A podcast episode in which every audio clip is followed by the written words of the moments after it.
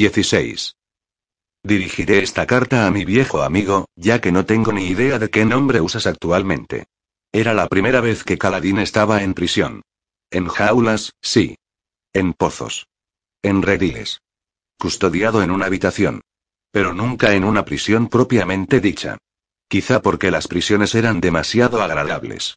Tenía dos mantas, una almohada y un orinal que cambiaban regularmente. Le daban de comer mucho mejor que cuando era esclavo. El saliente de piedra no era la más cómoda de las camas, pero con las mantas no estaba tan mal. No tenía ninguna ventana, pero al menos no estaba al raso, ante las tormentas. En general, la habitación era muy agradable. Y la odiaba. En el pasado, las únicas ocasiones en las que había estado retenido en un espacio tan reducido fue para capear las altas tormentas.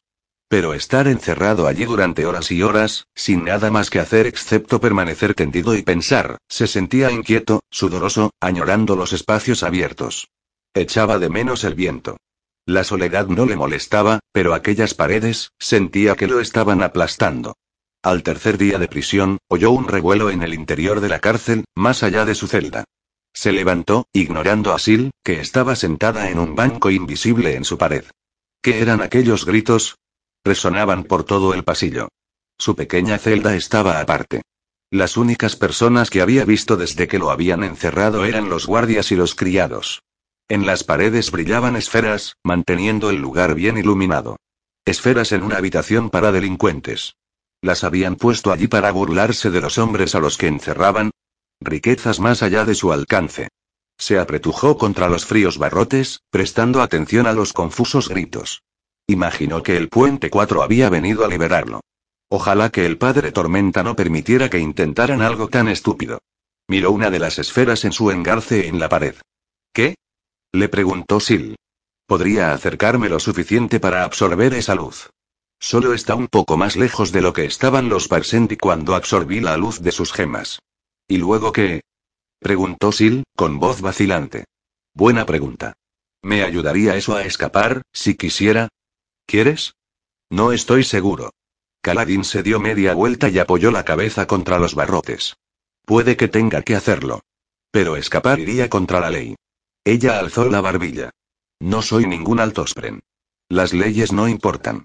Lo que importa es lo que está bien. En ese punto, estamos de acuerdo. Pero viniste voluntariamente, dijo Sil. ¿Por qué habrías de marcharte ahora? No dejaré que me ejecuten. No van a hacerlo. Ya oíste a Dalinar. Dalinar puede pudrirse. Permitió que esto sucediera. Intentó, permitió que sucediera replicó Caladín, dándose la vuelta y golpeando los barrotes con las manos. Otra jaula de las tormentas. Estaba de vuelta donde empezó. Es igual que los demás, grunó. Sil se le acercó revoloteando y se detuvo entre los barrotes, con las manos en las caderas. Repítelo de nuevo. Él, Caladín se dio media vuelta.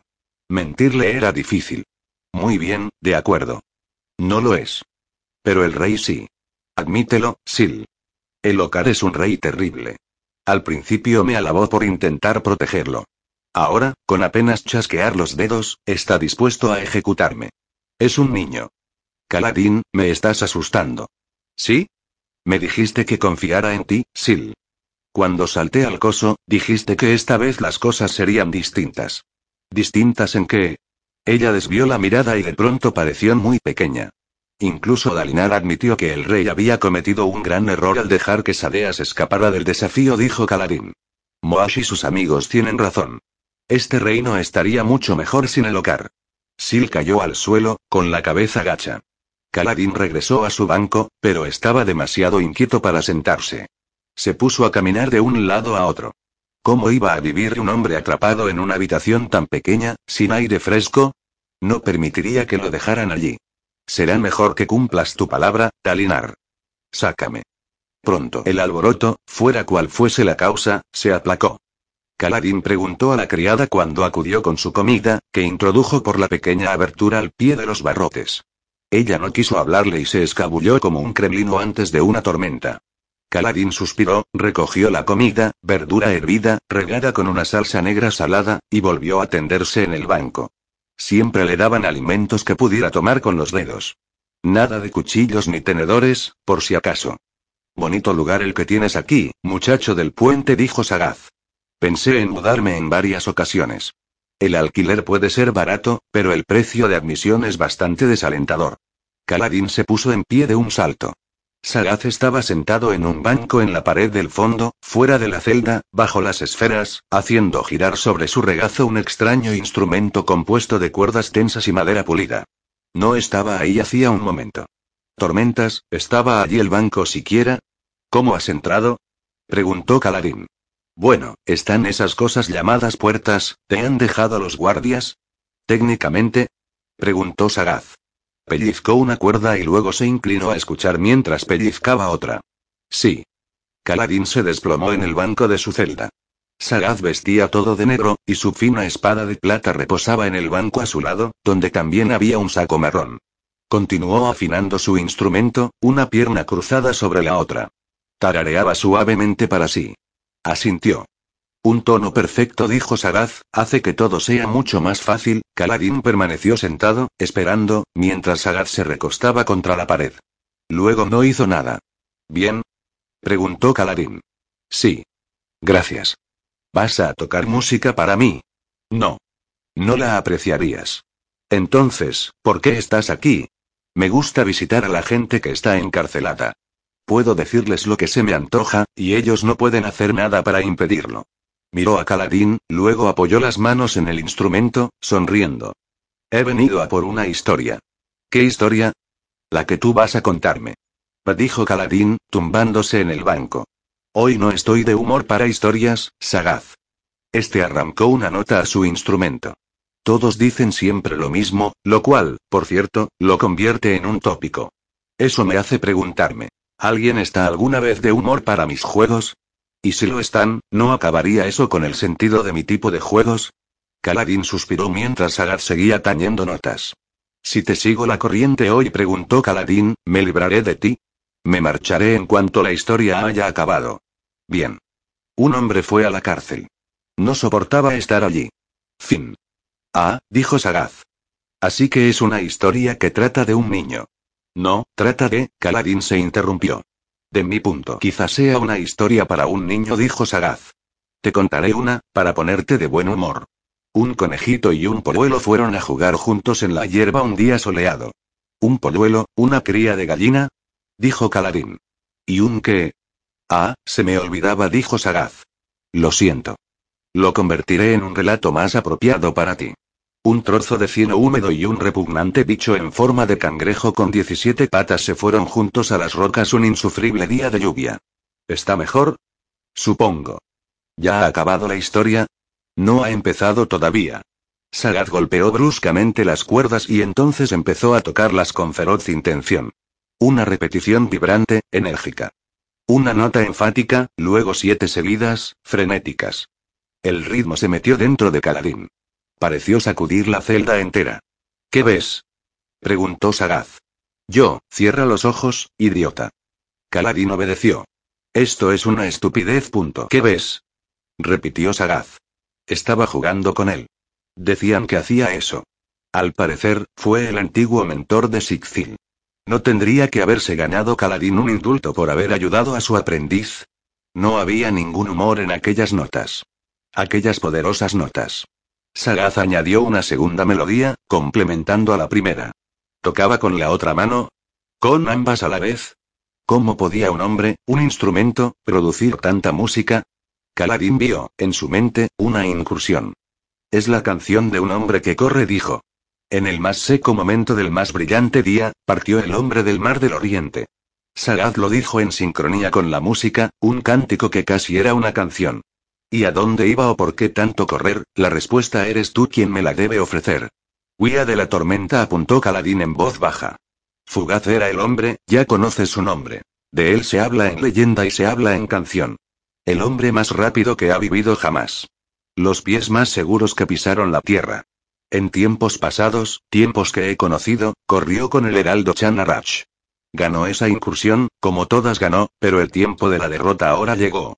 Pues Fugaz muy seguro, y Fugaz el veloz, a todos los que le oyeron su objetivo gritó. Derrotar al viento, a una tormenta ganar.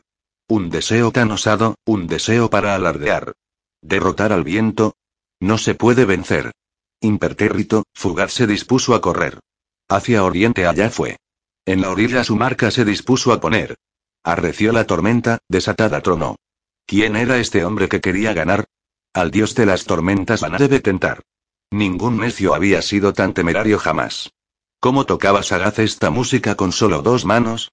Sin duda otra mano se le había unido. ¿Debería mirar Caladín?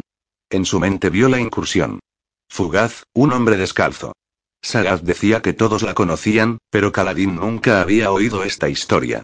Delgado, alto, con el pelo largo recogido hacia atrás que le llegaba hasta la cintura.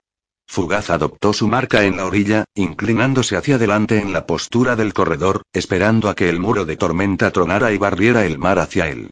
Caladín dio un respingo cuando Sagar tocó una serie de notas, indicando el principio de la incursión. Fugaz echó a correr delante de una furiosa y violenta muralla de agua, relámpagos y rocas impulsadas por el viento. Sagar no volvió a hablar hasta que Caladín le urgió a hacerlo. Al principio dijo Caladín, a Fugaz le fue bien. Sobre rocas y hierba corrió nuestro Fugaz. Saltó las piedras, los árboles esquivó, sus pies un destello, su alma un sol. La tormenta tan grande rugía y amenazaba, pero lejos de ella nuestro Fugaz avanzaba. Él iba delante, el viento detrás, demostraba el hombre que las tormentas se pueden derrotar. Por tierra corrió tan seguro y veloz, y a Alezcar atrás dejó. Pero ahora la prueba le esperaba en verdad, pues las montañas tendría que escalar. La tormenta continuaba, soltó un rugido. Vio su oportunidad y aumentó su cometido. Por los montes más altos y los picos más fríos, nuestro héroe fugaz se abrió camino. Las cuestas empinadas, los senderos inseguros. ¿Mantendría su ventaja en el viaje más duro? Obviamente, no dijo Caladín. Nunca se puede mantener la ventaja. No durante mucho tiempo. No. Se acercó la tormenta, hasta roerle los tobillos. En el cuello, Fugaz sintió su escalofrío. Su aliento de hielo alrededor, una boca de noche y alas de gélido estupor. Su voz eran las rocas rompiendo, su canción era la lluvia cayendo. Caladín sintió. Agua helada colándose por sus ropas el viento abofeteando su piel. Un rugido tan fuerte que poco después ya no pudo oír nada. Había estado allí. Lo había sentido. Entonces la cima alcanzó. La cumbre encontró. Fugaz ya no escaló más, la cima dio en cruzar. Y al bajar, su velocidad regresó. Fuera de la tormenta, Fugaz encontró el sol. Las llanuras de Azir eran ya su camino. Corrió al oeste, más firme ahora su destino. Pero se estaba debilitando, dijo Caladín. Ningún hombre puede correr tanto sin cansarse. Ni siquiera fugaz. Más pronto la incursión su precio se cobró. Sus pies parecían ladrillos, sus piernas de algodón. Respirando entrecortado, nuestro corredor continuaba. El final se acercaba, la tormenta rebasada, pero lentamente nuestro héroe se agotaba. Más montañas susurró Caladín. Shinobar. Un desafío final por último asomó, una sombra final aumentó su temor. La tierra se alzó una vez más, las montañas brumosas que a Shin dan paz. Para dejar los vientos de la tormenta atrás, nuestro fugaz de nuevo empezó a escalar. La tormenta lo alcanzó. Las tormentas de nuevo a su espalda llegaron, los vientos otra vez lo rodearon. Poco tiempo quedaba, el final se acercaba, mientras aquellos montes nuestros fugaz escalaba. La tenía justo encima. Ni siquiera bajando por el otro lado de la montaña pudo mantener mucha distancia. Los picos cruzó, pero la ventaja perdió. Los últimos senderos ante él se extendían, pero había consumido sus fuerzas y pensó que perdía. Cada paso un suplicio, cada aliento un dolor. Una tierra hundida cruzó con dolor, la hierba tan muerta que nos movió. Pero aquí la tormenta también se marchitó, con truenos perdidos y relámpagos sin color. Las gotas resbalaron, débiles por doquiera. Pues Shin no es lugar para que lloviera. Por delante el mar, de la incursión el destino. Fugaz continuó por delante, los músculos doloridos. Apenas veía, apenas andaba, pero continuó hacia lo que esperaba. El final ya lo sabes, el final vivirá, una sorpresa para los hombres a mí me darás. Música, pero sin palabras. Sagaz esperó a que Caladín respondiera. Ya basta, pensó Caladín. Murió. No lo consiguió. Fin. La música cesó bruscamente. Caladín abrió los ojos y miró a Sagaz. ¿Se enfadaría por la pobre conclusión que había dado a la historia? Sagaz lo miró, el instrumento todavía sobre su regazo. No parecía enfadado. Así que conoces esta historia, dijo. ¿Qué? Creí que te la estabas inventando. No, lo hacías tú. Entonces, ¿qué hay que saber? Sagat sonrió. Todas las historias han sido ya contadas antes. Nos las contamos a nosotros mismos, como han hecho todos los hombres que han existido. Y todos los hombres que existirán. Lo único nuevo son los nombres. Caladín se irguió en el asiento. Dio un golpecito en el bloque de piedra que era su banco. Entonces, Fugaz, ¿era real? Tan real como yo, dijo Sagaz. ¿Y murió? Antes de que pudiera terminar la incursión, murió. Sagaz sonrió. ¿Qué? Sagaz atacó el instrumento. La música reverberó en la pequeña celda. Caladín se puso en pie mientras las notas alcanzaban nuevas alturas. A la tierra y el suelo nuestro héroe cayó y ya nos movió. Gritó Sagaz. Su cuerpo agotado, su fuerza rendida, fugaz el héroe se quedó sin vida. Se acercó la tormenta y allí lo encontró. Se aplacó y su curso paró. Las lluvias caían, los vientos soplaban, pero hacia adelante ya no avanzaba. Pues brille la gloria, y la vida viva, por los objetivos inalcanzados y los esfuerzos por vencer. Intentarlo todos los hombres deben, así el viento lo vio. Esta es la prueba, esto el sueño es. Caladín se acercó lentamente a los barrotes. Incluso con los ojos abiertos, podía verlo. Imaginarlo. Pues en ese lugar de suelo y tierra, nuestro héroe detuvo a la misma tormenta. Y mientras la lluvia como lágrimas caía, nuestro fugaz se negó a terminar su ordalía. Muerto su cuerpo, pero no su voluntad, dentro de esos vientos su alma se pudo levantar. Voló en la última canción del día, para ganar la incursión y el amanecer reclamar. Tras el mar y las olas, nuestro fugaz ya el aliento no perdió. Fuerte siempre, rápido siempre, libre siempre para al viento ganar. Caladín agarró los barrotes de su jaula. La música siguió resonando en la habitación, hasta apagarse lentamente. Caladín le dio un momento, Sagaz miró su instrumento, con una sonrisa orgullosa en los labios. Finalmente, se colocó el instrumento bajo el brazo, cogió su bolsa y su espada, y se encaminó hacia la puerta de salida. ¿Qué significa? susurró Caladín. Es tu historia. Tú decides. Pero tú ya la conocías. Conozco la mayoría de las historias, pero nunca había cantado esta antes.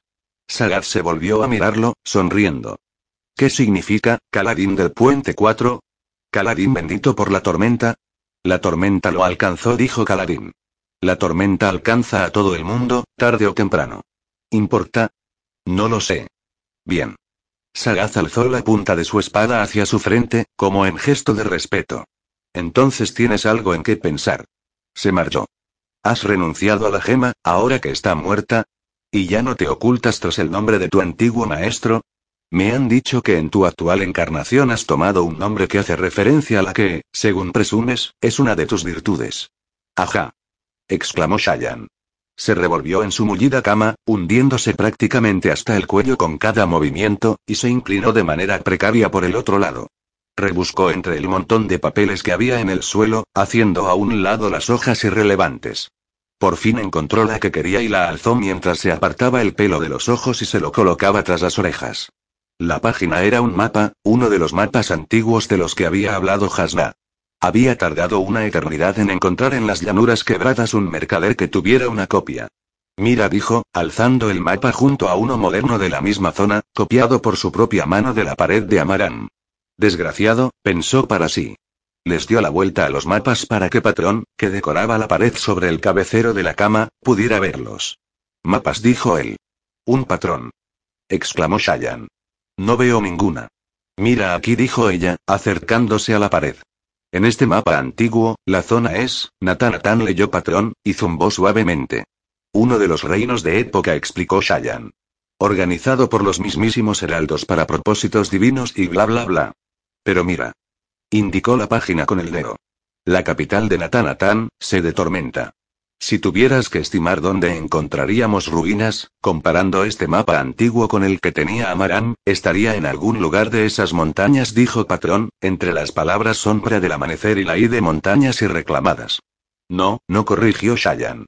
Usa un poco la imaginación. El mapa antiguo es demasiado impreciso. Se de tormenta estaba aquí mismo. En las llanuras quebradas.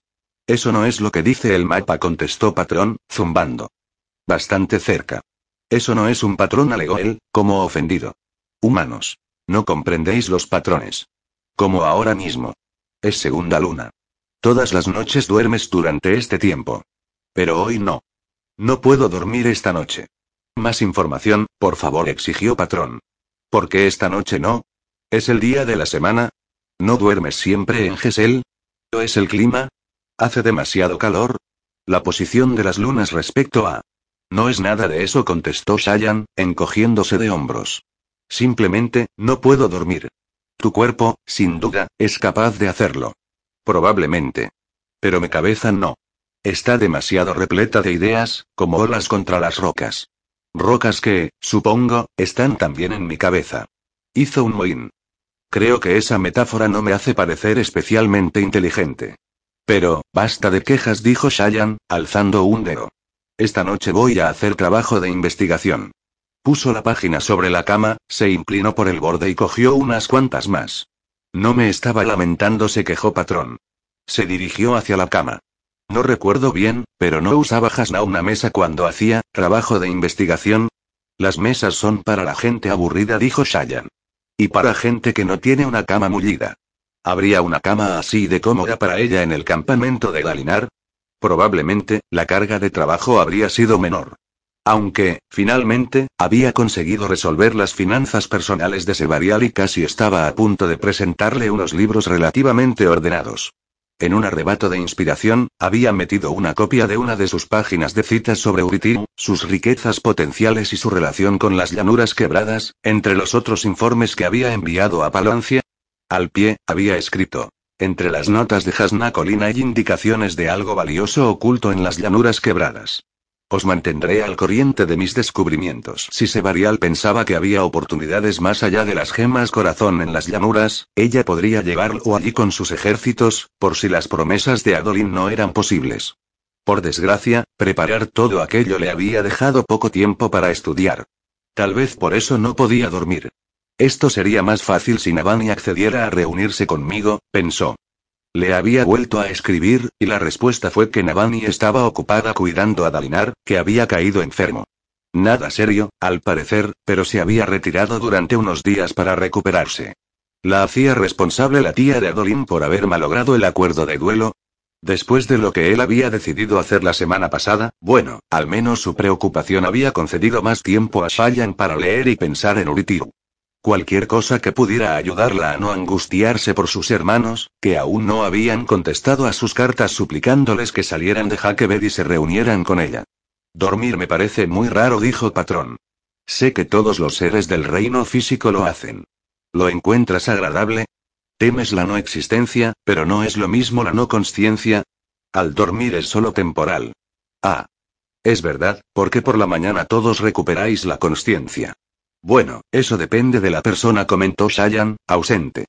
Para muchos, conciencia podría ser un término demasiado generoso. Patrón zumbó, tratando de entender el significado de lo que decía. Finalmente, zumbó una aproximación a la risa. Shayan lo miró, alzando una ceja. He deducido que lo que has dicho era humorístico, explicó Patrón. Aunque no sé por qué. No era un chiste. Entiendo los chistes.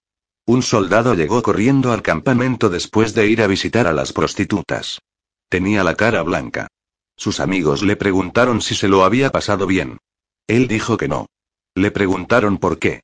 Dijo que cuando preguntó cuánto cobraba la mujer, le contestó que un marco más la cama aparte. Les dijo a sus amigos que no sabía que había que comprar también los muebles. Shayan sonrió. ¿Has oído ese chiste a los hombres de Batá, verdad? Sí. Es gracioso porque hay un juego de confusión entre los muebles y la cama. Normalmente en el precio de la suma inicial hay que pagar un alquiler por algo. Y creo que no hace falta comprar ningún mueble aunque los soldados tendrán que buscarse un lugar, y por eso el hombre del chiste pensó que iba a tener que comprar su propia, sí, gracias lo interrumpió Shayan. Es un chiste continuó patrón. Comprendo por qué es gracioso. Jaja. El sarcasmo es similar. Cambias un resultado esperado por otro que no se espera, y el humor está en la yuxtaposición.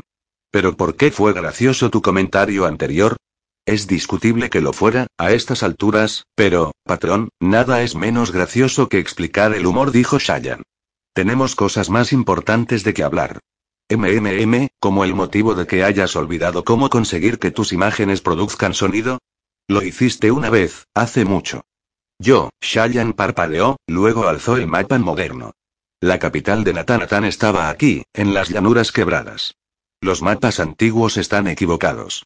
Amaram apunta que los Parsendi usan armas de diseño magistral, muy superiores a sus capacidades artesanas.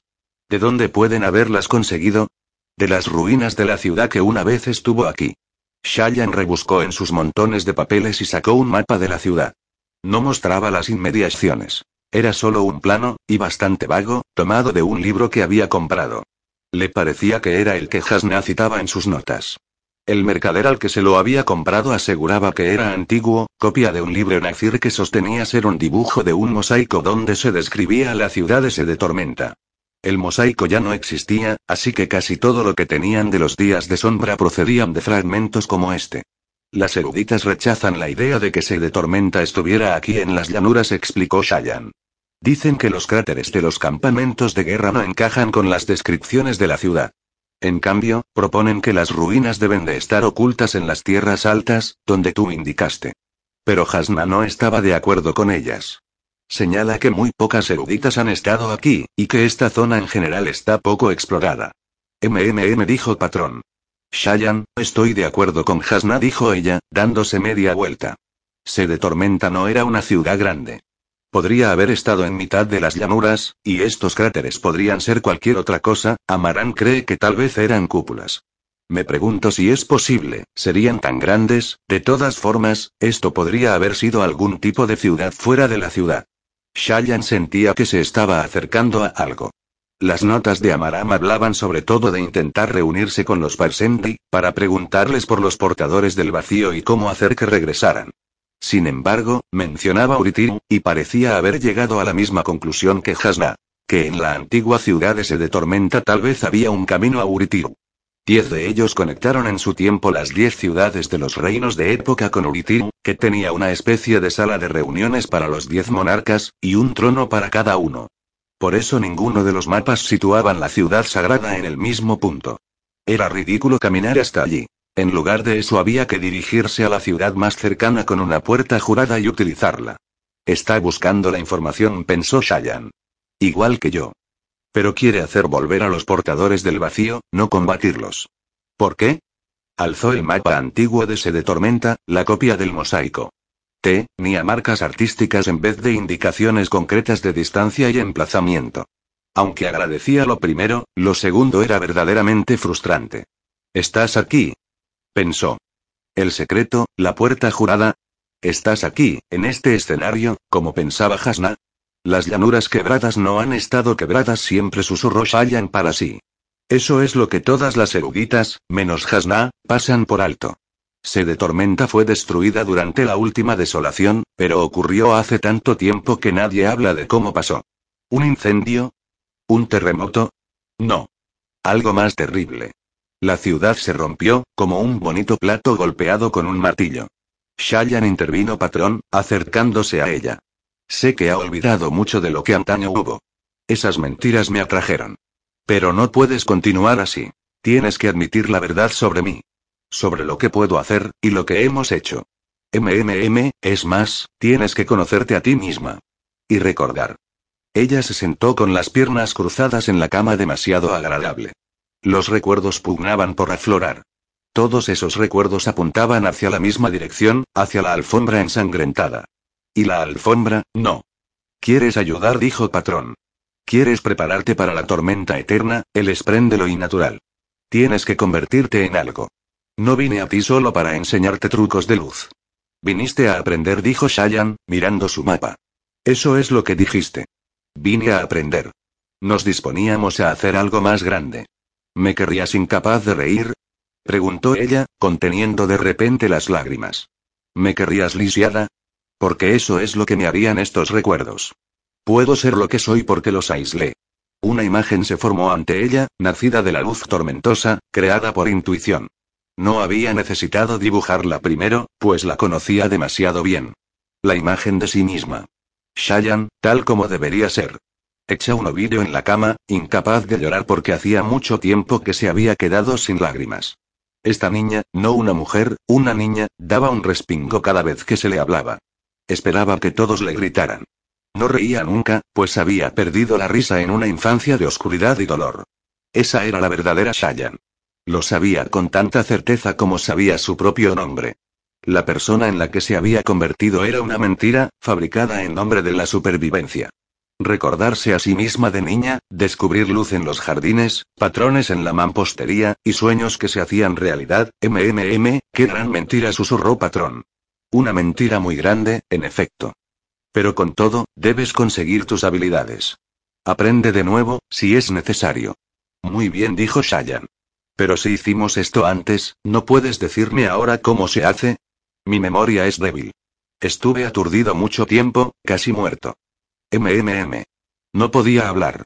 Sí dijo Shayan, recordándolo dando vueltas en el suelo y chocando contra la pared. Pero era simpático. Desterró la imagen de la niña asustada, acurrucada y llorosa, y luego sacó sus útiles de dibujo. Se llevó un lápiz a los labios, se dio unos golpecitos, y a continuación hizo algo sencillo, un dibujo de velo, latimador a ojos oscuros. Velo no era Shayan. Sus rasgos resultaban tan distintos que las dos serían personas diferentes para quien las hubiera visto a ambas. Con todo, Velo tenía ecos de Shayan. Era una versión ojos oscuros, bronceada y aleci de sí misma. Una en unos cuantos años mayor con la nariz y la barbilla más afiladas. Terminado el dibujo, Shayan exhaló luz tormentosa y creó la imagen, que permaneció de pie junto a la cama, con los brazos cruzados y tanto a plomo como un maestro duelista que se enfrentara a un niño con un palo. Sonido. ¿Cómo se hacía el sonido?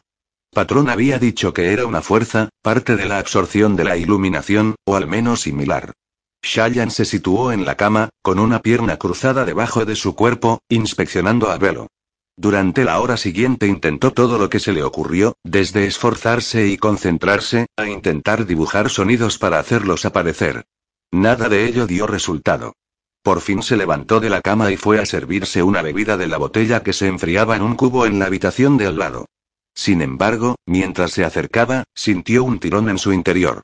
Miró por encima del hombro hacia el dormitorio, y vio que la imagen de Velo había empezado a difuminarse, como líneas de lápiz borrosas. Rayos, qué inconveniente.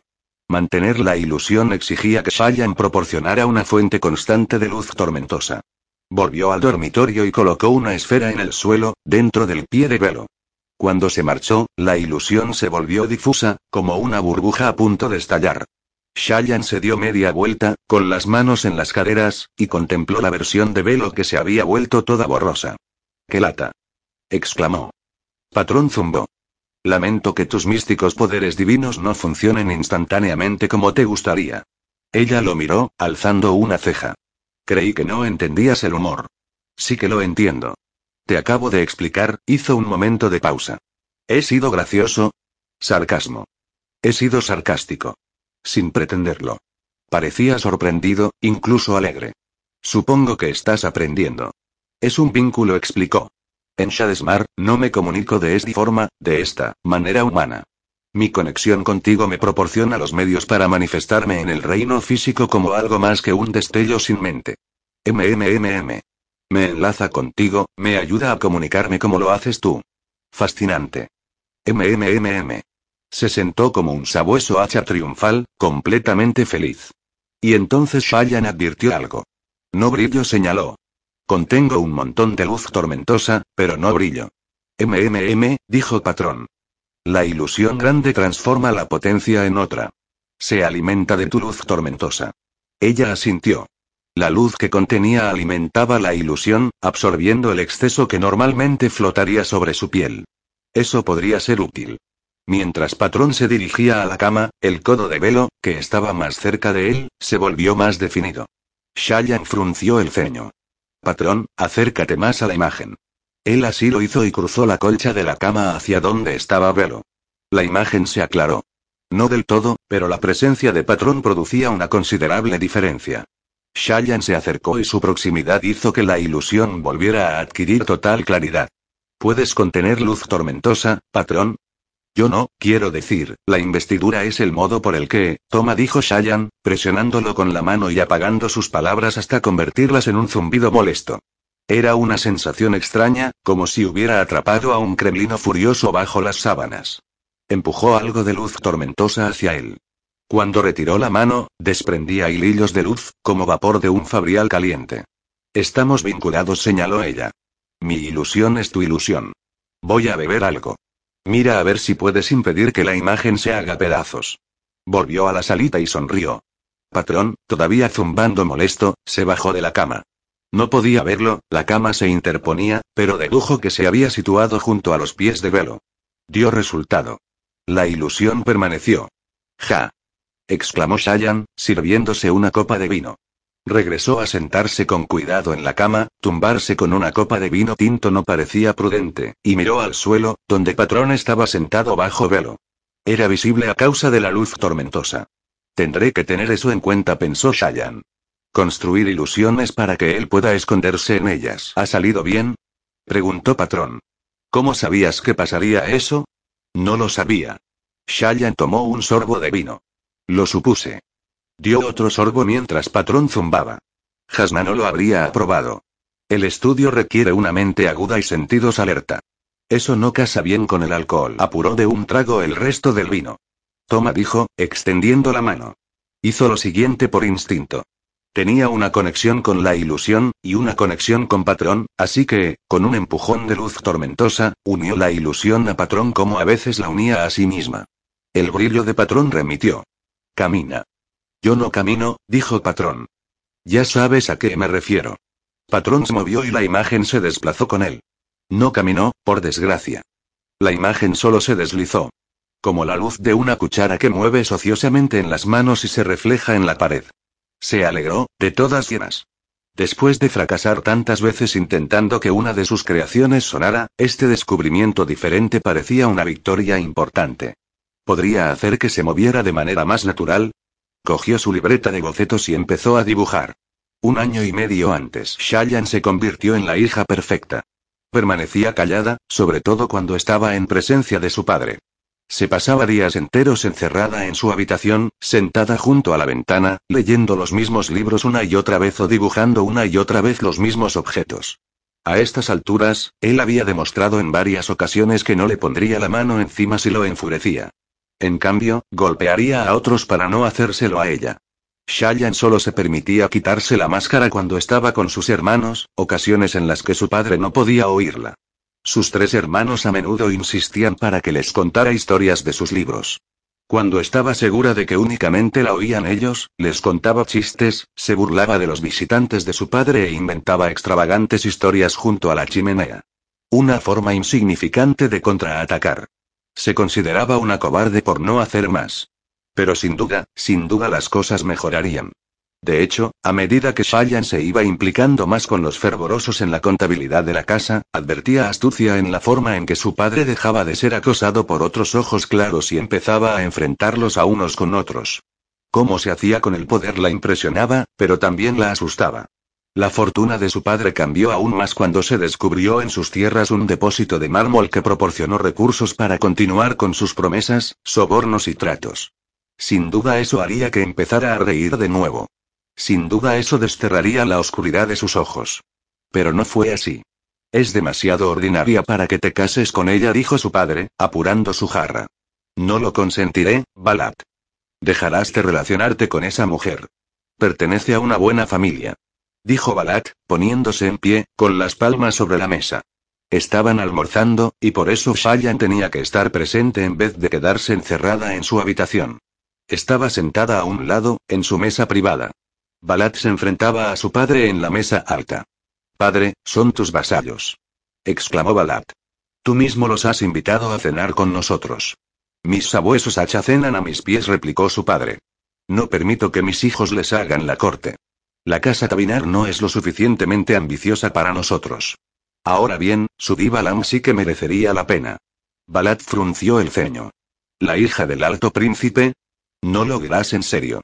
Tiene más de 50 años. No tiene pareja. ¿Por qué su marido murió en un duelo? Además, el alto príncipe no lo aprobaría. Cambiará la percepción que tiene de nosotros, aseguró su padre. Ahora somos una familia rica, con mucha influencia. Y dirigida por un asesino, replicó Balat. Ha ido demasiado lejos. Pensó Shayan.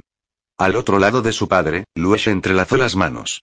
El nuevo mayordomo de la casa tenía el rostro como un guante muy usado, correoso y gastado en los lugares más utilizados, sobre todo en el ceño. Su padre se levantó lentamente. Esta nueva ira suya, la ira fría, aterrorizaba a Shayan. Tus nuevos cachorros de sabueso hacha le dijo a Balat. Es terrible que se pusieran enfermos durante la última alta tormenta. Trágico. Es una desgracia que hubiera que acabar con ellos. Hizo un gesto y uno de sus nuevos guardias, un hombre al que Shayan no conocía bien, avanzó un paso, desenvainando su espada. Shayan se quedó muy quieta. Incluso el Wes parecía preocupado, pues puso una mano sobre el brazo de su padre. Maldito cabrón, dijo Balat, palideciendo. ¿Te, qué harás, Balat? preguntó su padre, zafándose del contacto del Wes e inclinándose hacia su hijo. Vamos. Dilo. ¿Me desafiarás? No creas que no te mataré si lo haces. Puede que Wikim sea un despojo patético, pero servirá también como tú las necesidades de esta casa. El Aran ha vuelto, anunció Balat. El padre se detuvo y apoyó las manos sobre la mesa. Lo vi hace dos días, continuó Balat. Me mandó llamar y fui a la ciudad a verlo. El Aran, ese nombre no debe pronunciarse en esta casa. Lo digo en serio, Balat. Nunca. Balad miró a su padre a los ojos y Shayan contó diez latidos de su acelerado corazón antes de que el primero apartara la mirada. Su padre se sentó con aspecto agotado mientras el joven se marchaba de la sala. Todos quedaron completamente en silencio, Shayan demasiado asustada para hablar. Su padre acabó por levantarse. Empujó su silla hacia atrás y se marchó. Luego lo siguió. Shayan se quedó a solas con los criados.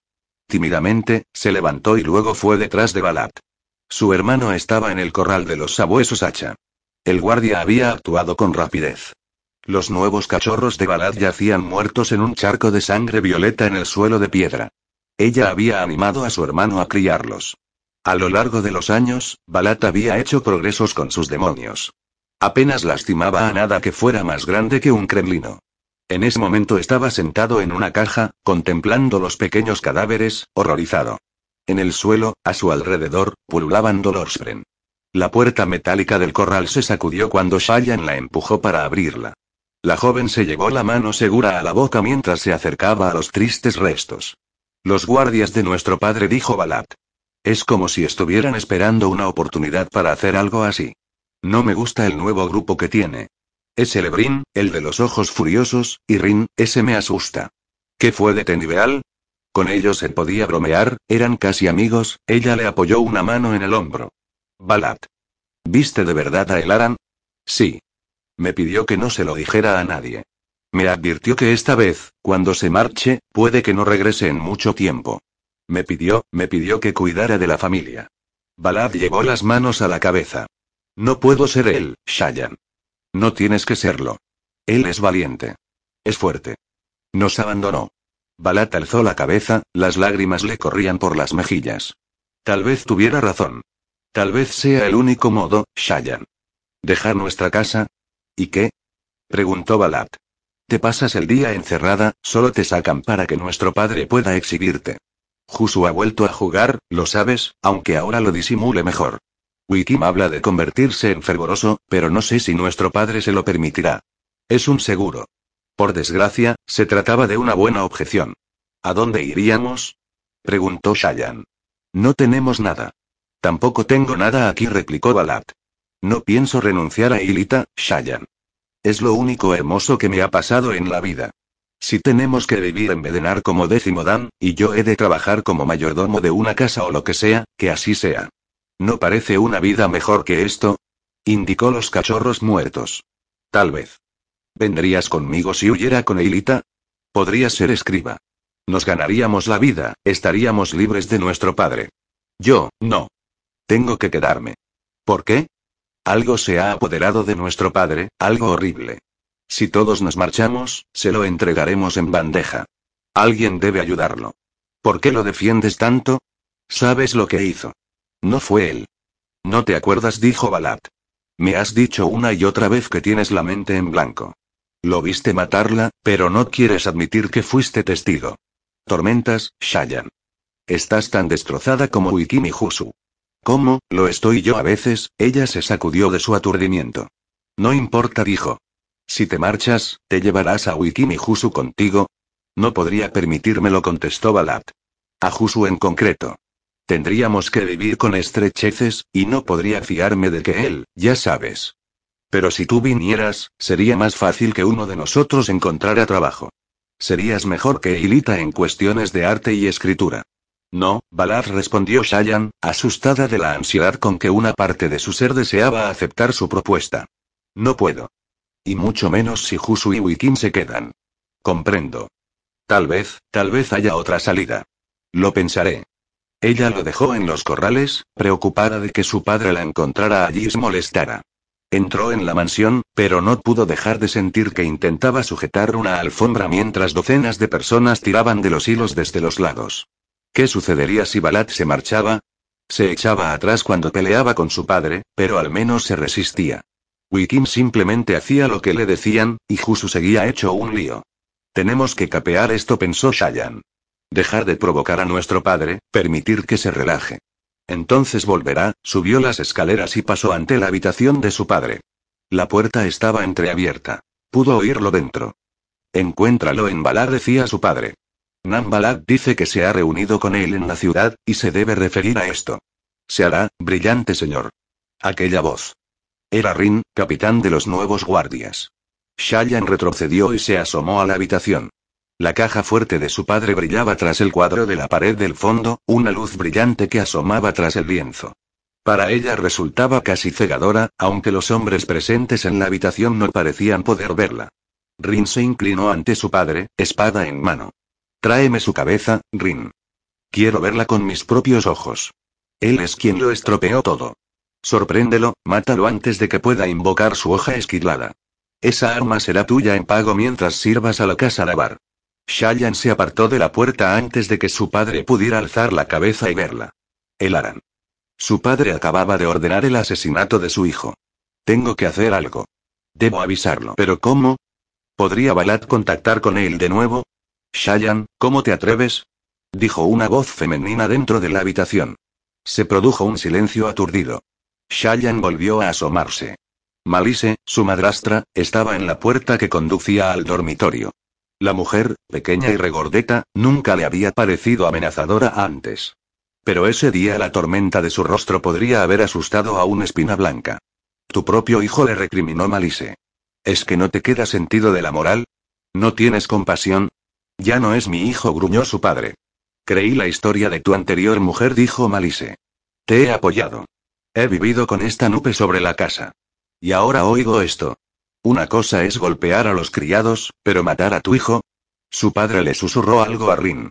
Shayan dio un salto y apenas logró apartarse de la puerta antes de que el hombre saliera de la habitación y la cerrara de golpe. Shayan se encerró en su cuarto mientras empezaban los gritos, una pelea violenta y furiosa entre Malise y su padre. Shayan se acurrucó junto a la cama, trató de usar una almohada para apagar los sonidos. Cuando pensó que había terminado, la retiró. Su padre salió en tromba al pasillo. ¿Por qué no obedece nadie en esta casa? gritó, bajando las escaleras. Esto no sucedería si todos obedecieran. Sospecho que esto es como si una moceta se llamara a sí misma por su hedor. La vida continuó en la celda de Caladín. Aunque el lugar era cómodo para tratarse de un calabozo, en ocasiones deseaba estar de vuelta en el carro de esclavos. Al menos allí podía ver el paisaje. Aire fresco, viento, un lavado ocasional con las últimas lluvias de la alta tormenta. La vida desde luego no era buena, pero sí mejor que estar allí encerrado y olvidado. Durante la noche se llevaban las esferas y lo dejaban a merced de las tinieblas. En la oscuridad, imaginaba que estaba en algún lugar profundo, bajo kilómetros de piedra, sin camino de salida ni esperanza alguna de rescate. No podía concebir una muerte peor. Prefería con creces caer en el campo de batalla, contemplando el cielo despejado mientras se escapaba la vida. Lo despertó la luz. Suspiró, contemplando el techo mientras los guardias, soldados ojos claros a los que no conocía, sustituían las lámparas de esferas. En ese lugar todo era siempre lo mismo, un día tras otro. Se despertaba con la débil luz de las esferas, lo que solo le hacía desear el sol. La criada llegaba para darle el desayuno. Él había colocado ya su orinal al alcance de la abertura bajo los barrotes, y el utensilio rozó la piedra mientras ella lo retiraba y lo cambiaba por uno limpio. Se marchó. Caladín le daba miedo. Dolorido de puro entumecimiento, Caladín se sentó y miró la comida. Panacimor lleno de pasta de habichuelas. Se levantó, dispersando algunos extraños spren como cables tensos que se cruzaron ante él, y luego se obligó a hacer una serie de flexiones. Conservar su estado físico sería difícil si su encarcelamiento se prolongaba demasiado. Tal vez podría pedir que le dieran algunas piedras para entrenarse. ¿Fue esto lo que le sucedió a los abuelos de Moash? Se preguntó, recogiendo la comida. ¿Esperaron ir a juicio hasta que murieron en prisión? Caladín se sentó en el banco y empezó a mordisquear el pan. El día anterior se había producido una alta tormenta, pero apenas la había oído, encerrado en la celda. Oyó a Sil canturrear cerca, pero no pudo encontrarla. ¿Sil? preguntó. Ella seguía ocultándose. Había un críptico en el combate, dijo su voz suavemente. Los has mencionado antes, ¿verdad? ¿Son un tipo de Spren? Un tipo repugnante. Hizo una pausa. Pero no son malignos, no creo. Parecía envidiosa. Iba a seguirlo cuando huyó, pero tú me necesitabas. Cuando fui a buscarlo, se había escondido. ¿Qué significa eso? preguntó Caladín, frunciendo el ceño. A los crípticos les gusta hacer planes, explicó Sil lentamente, como si recordara algo perdido hacía mucho tiempo. Sí, me acuerdo. Debaten y observan y nunca hacen nada. Pero, ¿qué? preguntó Caladín, poniéndose en pie. Están buscando a alguien, dijo Sil. He visto los signos. Puede que pronto dejes de estar solo, Caladín. Buscando a alguien. Para elegirlo, igual que a él, como potenciador. ¿Qué clase de caballero radiante se había creado con un grupo de Spren a los que Sil detestaba de forma tan evidente? No parecía alguien a quien quisiera llegar a conocer. Oh, tormentas pensó Caladín, sentándose de nuevo. Si eligen a Adolín, la idea tendría que haberle asqueado. En cambio, la revelación de Sil le resultó extrañamente reconfortante. No estar solo, aunque fuera con Adolín, le haría sentirse mejor y aliviaría parte de su melancolía. Mientras terminaba la comida, oyó ruido en el pasillo. La puerta que se abría. Solo los ojos claros podían visitarlo, aunque ninguno lo había hecho. Excepto por Sagaz. La tormenta alcanza a todo el mundo, tarde o temprano, Talinar Colin entró en la habitación. A pesar de sus agrios pensamientos, la reacción inmediata de Caladín, grabada en él desde hacía años, fue levantarse y saludar. Era su oficial en jefe. Se sintió como un idiota en cuanto lo hizo. Estaba entre rejas y saludaba al hombre que lo había metido allí. Descansa, dijo Dalinar, asintiendo. Ancho de hombros, con las manos a la espalda, había en él algo imponente, incluso cuando se mostraba relajado. Es como los caudillos de las historias, pensó Caladín. Rostro ancho y cabello gris, sólido igual que un ladrillo. No llevaba uniforme. El uniforme lo llevaba a él.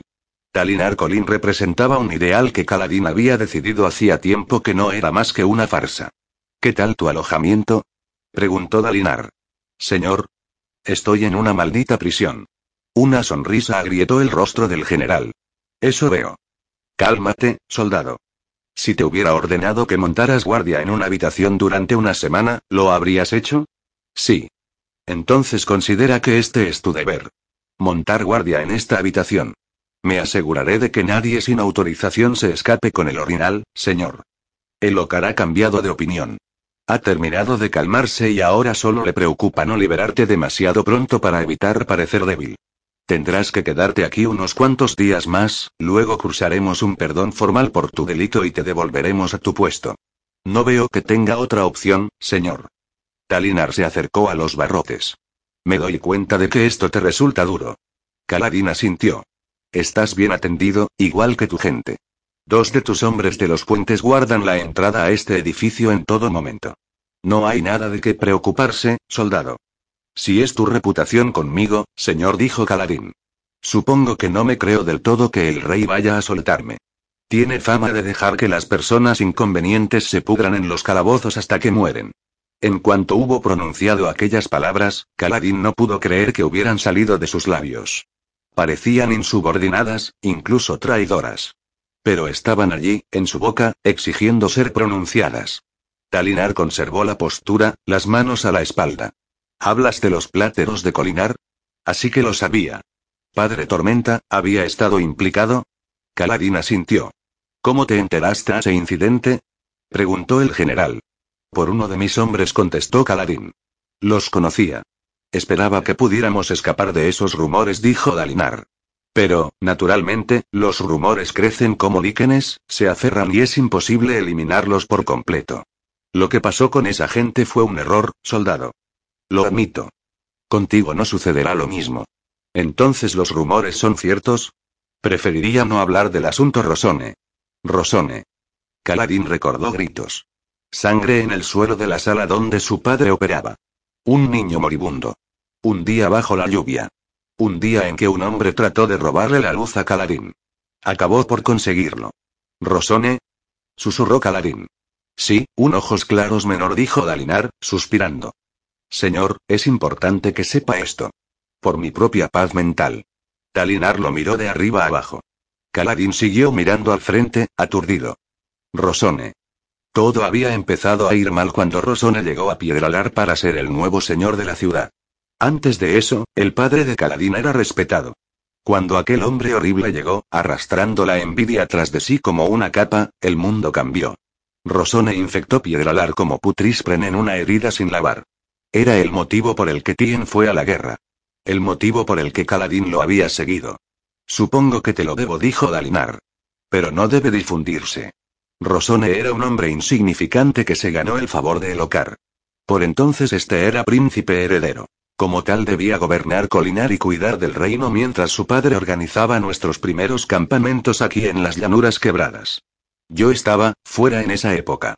Pero no le eches la culpa a Elocar. Seguía el consejo de alguien en quien confiaba. Rosone, sin embargo, perseguía sus propios intereses en vez de los del trono. Era dueño de varias platerías, bueno, los detalles carecen de importancia. Basta decir que Rosone llevó al príncipe a cometer varios errores. Se resolvió cuando regresé. ¿Te encargaste de que ese Rosone fuera castigado? Preguntó Caladín en voz baja, sintiéndose aturdido. Fue exiliado, asintió Dalinar. El Ocar lo destinó a un lugar donde no pudiera hacer más daño. Un lugar donde no pudiera hacer más daño. Caladín casi soltó una carcajada. Tienes algo que decir. No quiera saber lo que pienso, señor. Tal vez tengas razón. Pero probablemente necesito oírlo de todas llenas. Talinar era un buen hombre. Ciego en algunos aspectos, pero un buen hombre. Bueno, señor, dijo Caladín, controlando sus emociones con dificultad. Me resulta preocupante que alguien como ese Rosone pudiera ser responsable de las muertes de gente inocente y, sin embargo, escapara de la cárcel. Fue complicado, soldado. Rosone era uno de los vasallos jurados del alto príncipe Sareas, primo de hombres importantes cuyo apoyo necesitábamos. Al principio propuse que Rosone fuera despojado de su rango y convertido en un 10, obligado a vivir en la miseria. Pero esto habría molestado a los aliados y podría haber socavado al reino. El Ocar pidió clemencia, y su padre accedió a través de vinculacañas. Yo cedí, pensando que la piedad no era un atributo que debiera desanimar en el Ocar. Naturalmente que no dijo Caladín, apretando los dientes. Aunque parece que esa piedad a menudo acaba sirviendo a los parientes de ojos claros poderosos, y raramente a alguien de bajo rango. Miró a través de los barrotes que lo separaban de Dalinar. Soldado preguntó Dalinar con frialdad. ¿Piensas que he sido injusto contigo o con tus hombres? No, señor. Pero esto no tiene nada que ver con usted. Dalinar resopló suavemente, como frustrado. Capitán dijo, tus hombres y tú estáis en una posición única. Os pasáis la vida alrededor del rey. No veis la cara que da al mundo, veis al hombre. Siempre ha sido así para los guardaespaldas cercanos. Por tanto, vuestra lealtad tiene que ser mucho más firme y generosa. Sí, el hombre que protegéis tiene sus defectos. Todo hombre los tiene. Sigue siendo vuestro rey, y lo respetaréis. Puedo respetar y respeto al trono, señor, dijo Caladín. No al hombre que estaba sentado en él, tal vez. Pero sí respetaba el cargo. Alguien tenía que gobernar. Hijo, dijo Dalinar tras pensárselo un momento, ¿sabes por qué te puse en el puesto que te ofrecí? Dijiste que era porque necesitabas a alguien en quien confiar que no fuera un espía de Sareas. Ese es el argumento racional, admitió Dalinar, acercándose a los barrotes, a solo unas pulgadas de Caladín. Pero no es el auténtico motivo. Lo hice porque me pareció bien. Caladín frunció el ceño. Confío en mis corazonadas. Las tripas me dijeron que eras un hombre que podría ayudar a cambiar este reino. Un hombre que podía sobrevivir hasta la misma condenación en el campamento de Sareas y de algún modo seguir inspirando a otros era alguien que quería tener a mis órdenes. Su expresión se endureció. Te di un puesto que ningún ojos oscuros ha tenido jamás en este ejército. Te permití participar en conferencias con el rey, y te escuché cuando hablaste. No me hagas lamentar esas decisiones, soldado. ¿No lo lamenta ya? preguntó Caladín. He estado a punto, contestó Dalinar. Pero comprendo. Si de verdad crees que lo que me has contado de Amarán, bueno, si estuviera en tu lugar, me habría resultado difícil no hacer lo mismo que tú has hecho. Pero, Tormentas, hombre, sigues siendo un ojos oscuros. Eso no debería importar. Tal vez, pero importa. ¿Quieres cambiar eso? Bueno, no vas a hacerlo gritando como un lunático y desafiando a duelo a hombres como Amarán. Lo harás distinguiéndote en el puesto que te di. Sé el tipo de hombre que otros admiren, sean ojos claros u oscuros. Convence a Elocar de que un ojos oscuros puede liderar.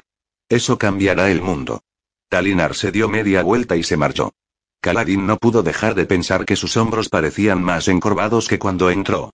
Después de que se marchara, Caladín se sentó en su banco y dejó escapar un largo suspiro de malestar. Guarda la calma, susurró. Haz lo que te dicen, Caladín. Quédate en tu jaula. Intenta ayudarte, dijo Sil. Caladín miró hacia un lado. ¿Dónde se ocultaba? Ya has oído lo de Rosone. Silencio. Sí, dijo Sil por fin, con voz débil. La pobreza de mi familia, la forma en que la ciudad nos dio la espalda, Tien obligado a unirse al ejército, todas esas cosas fueron culpa de Rosone. El Ocar lo envió con nosotros. Sil no respondió. Caladín cogió un trozo de pan ácimo de su cuenco y lo mordió. Padre Tormenta, Moash tenía razón. Este reino estaría mejor sin el Ocar. Talinar lo intentaba lo mejor que podía, pero tenía un enorme punto ciego en lo referido a su sobrino. Era hora de que alguien interviniera y cortara las cuerdas que ataban las manos de Dalinar. Por el bien del reino, por el bien del propio Dalinar Colín, el rey tenía que morir. Algunas personas, como un dedo infectado o una pierna aplastada sin remedio, tenían que ser eliminadas. Mira lo que me has hecho decir. Siempre has sido capaz de sacar lo más extremo de mí, viejo amigo. Y sigo llamándote amigo, pese a todo lo que me cansas. ¿Qué estás haciendo? Le escribió la víncula cañas a Shayan. Poca cosa contestó ella a la luz de las esferas, solo me ocupo de los libros de cuentas de ingresos de Sebarial. Se asomó a través del agujero de su ilusión, mirando la calle de abajo. La gente pululaba por la ciudad como si marchara siguiendo un ritmo extraño. Un goteo, luego un estallido, luego vuelta al goteo. Rara vez un flujo constante. ¿Qué causaba eso? ¿Quieres venir de visita? escribió la pluma. Esto se vuelve muy aburrido. Lo siento, contestó Adolin. Tengo que terminar este trabajo. Pero estaría bien tener una conversación a través de Víncula Cañas para hacerme compañía. Junto a ella, Patrón zumbó suavemente a la mentira. Shayan había utilizado una ilusión para aumentar el tamaño del cobertizo en lo alto de su habitación en el campamento de Sebarial, proporcionando un escondite donde sentarse y observar la calle de abajo. Cinco horas de espera, bastante cómoda, con el taburete y las esferas para iluminarse, no habían revelado nada. Nadie se había acercado al solitario árbol de corteza de piedra que crecía junto al sendero. Shayan no conocía la especie. Era demasiado viejo para que lo hubieran plantado hacía poco. Debía de ser anterior a la llegada de Sebarial. La corteza recia y retorcida le hacía pensar que era alguna variante de dendrolito, pero el árbol también tenía largas hojas que se alzaban al aire como gallardetes, retorciéndose y agitándose con el viento. Le recordaban al Dalia Sauce. Ya había hecho un dibujo. Lo buscaría en los libros más tarde. El árbol, acostumbrado a las personas, no recogía sus hojas cuando pasaban por su lado. Si alguien se hubiera acercado con cuidado suficiente para evitar rozar las hojas, Shayan los habría visto. Si, en cambio, se hubieran movido con rapidez, las hojas habrían sentido las vibraciones y se habrían encogido, cosa que también habría visto. Estaba razonablemente segura de que si alguien hubiera intentado coger lo que había en el árbol lo habría sabido, aunque desviara la mirada un momento. Supongo que puedo continuar haciéndote compañía, escribió la pluma. Shoren no tiene otra cosa que hacer. Shoren era el fervoroso que escribía para Adolin ese día, de visita a instancias suyas. El príncipe había dejado claro que utilizaba un fervoroso, en vez de a una de las escribas de su padre. Pensaba que se pondría celosa si usaba a otra mujer para labores de escritura, Parecía sorprendido de que ella no estuviera celosa. ¿Tan bonitas eran las mujeres de la corte? ¿O era Shayan la rara, demasiado relajada? Sus ojos sí que seguían a otras, y tenía que admitir que no era algo que le agradara. Y luego había que tener en cuenta su reputación. Se decía que Adolín, en el pasado, había cambiado de relación con tanta frecuencia como otros hombres se cambiaban de chaqueta. Tal vez debería aferrarse a él con más firmeza, pero la idea le repugnaba. Esa conducta le recordaba a su padre, agarrado a cuanto le rodeaba con tanta fuerza que al final acababa por romperlo todo. Sí respondió a Adolín, usando el tablero que había colocado en una caja a su lado. Estoy segura de que el buen fervoroso no tiene otra cosa mejor que hacer que transcribir notas entre dos ojos claros que tontean. Es fervoroso, dijo Adolín. Le gusta servir. Es lo que hacen. Creía que lo que hacían era salvar almas, escribió ella. Se ha cansado de eso, envió Adolín. Me ha dicho que ya ha salvado tres esta mañana. Ella sonrió y comprobó el árbol. Ningún cambio todavía. ¿Eso te ha dicho? Escribió. Y supongo que las tiene guardadas en el bolsillo para que no se pierdan, no, la conducta de su padre no era adecuada. Si quería conservar a Adolín, habría de intentar algo bastante más difícil que aferrarse a él. Tendría que ser tan irresistible que él no quisiera dejarla. Por desgracia, era una materia en la que ella no contaba ni con la formación de Hasna ni con la ayuda de Tim. Hasna fue una mujer indiferente a los hombres, mientras que Tim no había hablado de conservarlos, solo de distraerlos para un timo rápido. ¿Se encuentra mejor tu padre? escribió. Sí, la verdad es que sí. Está levantado desde ayer, tan fuerte como siempre. Me alegro de saberlo, escribió ella. Los dos continuaron intercambiando comentarios intrascendentes, mientras Shayan vigilaba el árbol. La nota de Mraize le había dicho que acudiera al árbol al amanecer y buscara instrucciones en el agujero del tronco. Así que ella había venido con cuatro horas de antelación, mientras el cielo estaba todavía oscuro, y se había subido a lo alto de ese edificio para observar. Al parecer, no había llegado lo bastante temprano. Querría haberlos visto colocar las instrucciones. No me gusta esto, dijo, susurrándole a Patrón e ignorando la pluma, que escribía las siguientes líneas de Adolin. ¿Por qué no me ha dado Mraize las instrucciones a través de vinculacañas? ¿Por qué me hace venir aquí? MMM, dijo Patrón desde el suelo. El sol había salido hacía un buen rato. Tenía que ir a recoger sus instrucciones, pero vaciló, golpeando con el dedo contra el tablero cubierto de papel que tenía al lado. Están vigilando, advirtió. ¿Qué? dijo patrón. Están haciendo exactamente lo que yo hice. Se esconden en alguna parte y quieren verme recoger las instrucciones. ¿Por qué? ¿Qué consiguen con eso? Les da información. Y esta gente vive de eso. Se inclinó hacia el lado y miró por el agujero, que por fuera parecería una grieta entre dos ladrillos. No creía que Mraize la quisiera muerta, a pesar del horrible incidente con el pobre conductor del carruaje. Les había dado permiso a los otros para que la mataran, si la temían, pero eso, como tantas otras cosas en Mraize, había sido una prueba. Si eres lo bastante fuerte y lista para unirte a nosotros implicaba ese incidente, entonces evitarás que esta gente te asesine. Esto era otra prueba. ¿Cómo pasarla de un modo que esta vez no dejara muertos? Estarían vigilando que ella fuera a recoger las instrucciones, pero no había muchos sitios donde observar el árbol. Si ella fuera Mraize y su gente, ¿dónde iría a hacerlo? Se sintió como una idiota al pensar en ello. Patrón susurró, ve a asomarte a las ventanas de ese edificio que da a la calle. Mira a ver si hay alguien sentado ante una de ellas, vigilando como nosotros. Muy bien, dijo él, saliendo de su ilusión.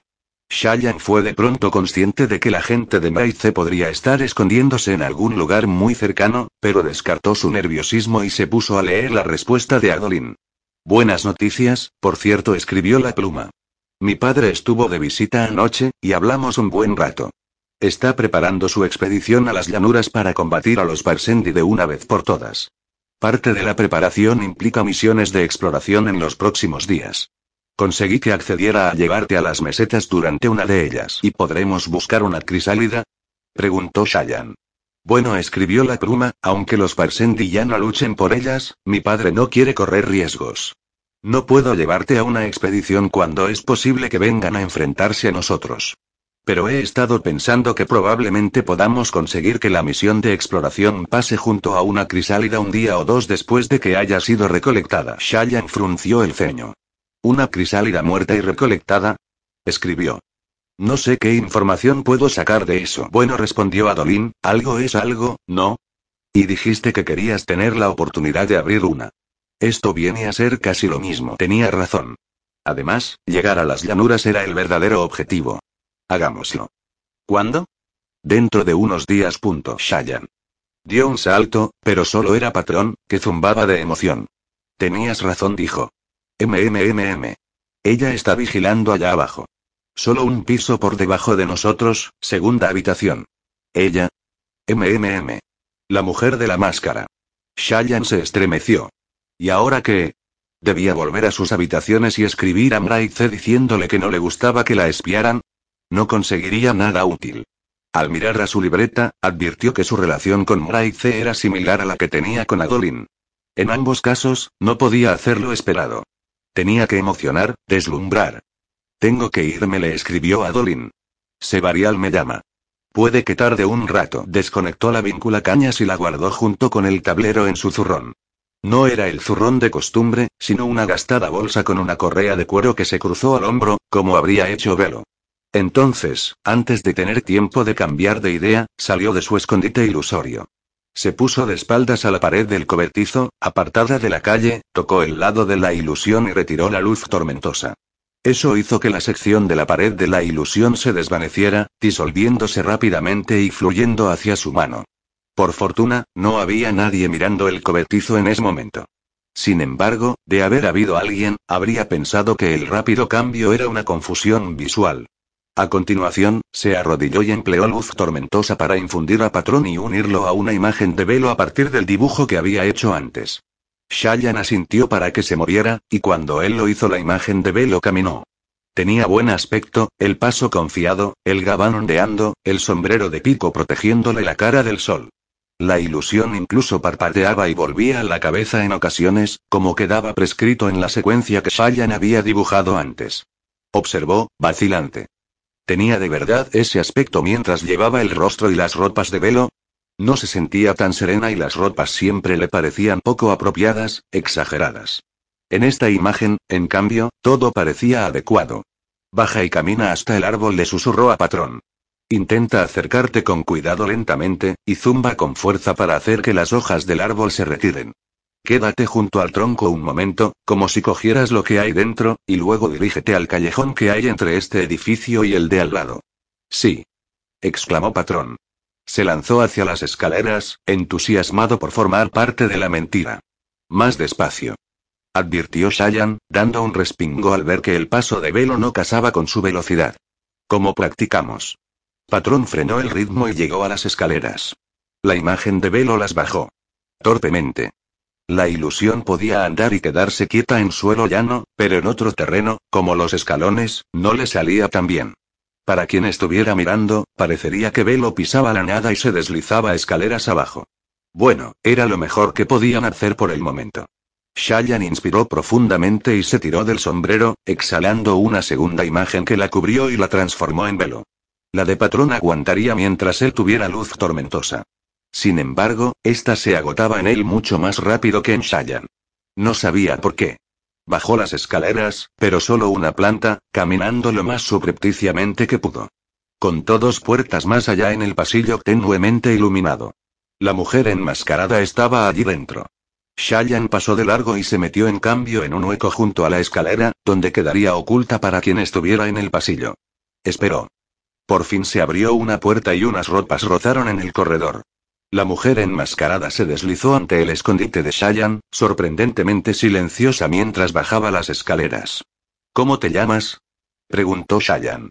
La mujer se detuvo en las escaleras. Dio media vuelta, con la mano segura enguantada sobre el cuchillo que llevaba al costado, y vio a Shayan de pie en el hueco. Los ojos enmascarados de la mujer se dirigieron hacia la habitación de la que acababa de salir. Envía una doble vestida con mis ropas, explicó Shayan. Eso es lo que has visto. La mujer nos movió, todavía agazapada en las escaleras. ¿Por qué ha querido Mraize que me siguieras? preguntó Shayan. ¿Tanto le interesa averiguar dónde me alojo?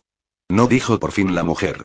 Las instrucciones en el árbol piden que te pongas manos a la obra inmediatamente, sin tiempo que perder. Shayan frunció el ceño, reflexionando. Así que tu trabajo no era seguirme a casa, sino seguirme a la misión. Para ver cómo la cumplo. La mujer no dijo nada. Shayan avanzó un paso y se sentó en el escalón superior, cruzando las manos sobre las piernas. ¿Cuál es el trabajo? Las instrucciones están en, prefiero oírlas de tu boca, dijo Shayan. Llámame perezosa. ¿Cómo me has encontrado? preguntó la mujer. Un aliado con buena vista.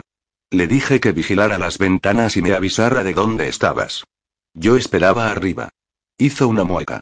Esperaba pillar a uno de vosotros depositando las instrucciones. Las pusimos allí incluso antes de contactar contigo, dijo la mujer. Vaciló, luego subió unos pocos escalones. Y Yatil. Shayan ladeó la cabeza.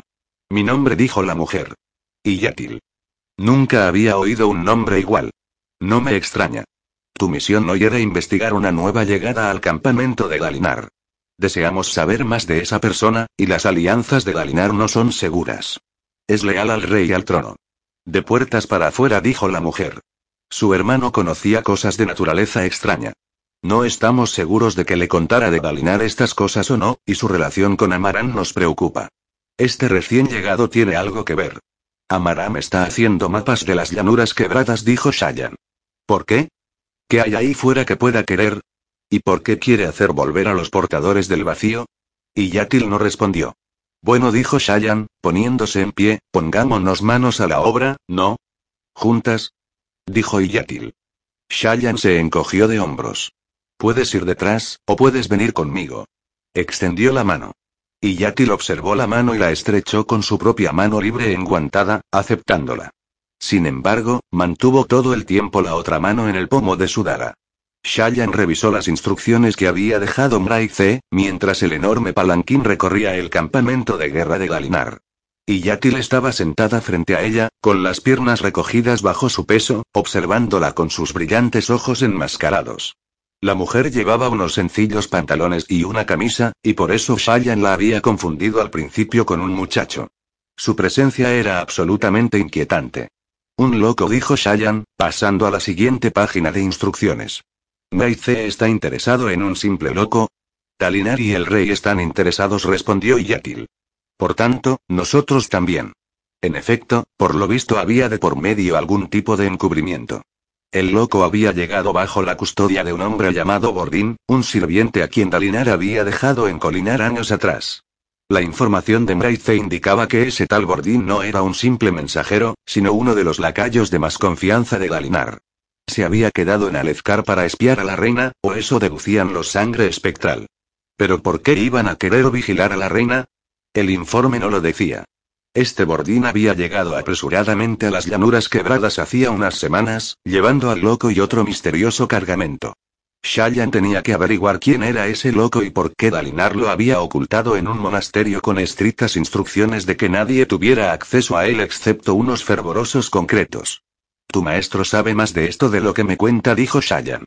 ¿Mi maestro? preguntó Yatil. Meice. La mujer se echó a reír. Te confundes. No es mi maestro. Es mi pupilo. ¿En qué materia? preguntó Shayan. Y Yatil la miró inexpresivamente en silencio. ¿Por qué la máscara? preguntó Shayan, inclinándose hacia adelante. ¿Qué significa? ¿Por qué te ocultas? Yo misma me he preguntado muchas veces por qué aquí vais exponiendo tan descaradamente vuestros rasgos a todo el que quiera verlos, respondió Yatil. Mi máscara reserva mi esencia. Además, me da capacidad de adaptarme. Shayan se acomodó en su asiento, pensativa. Estás dispuesta a reflexionar en vez de hacer pregunta tras pregunta, observó Yatil.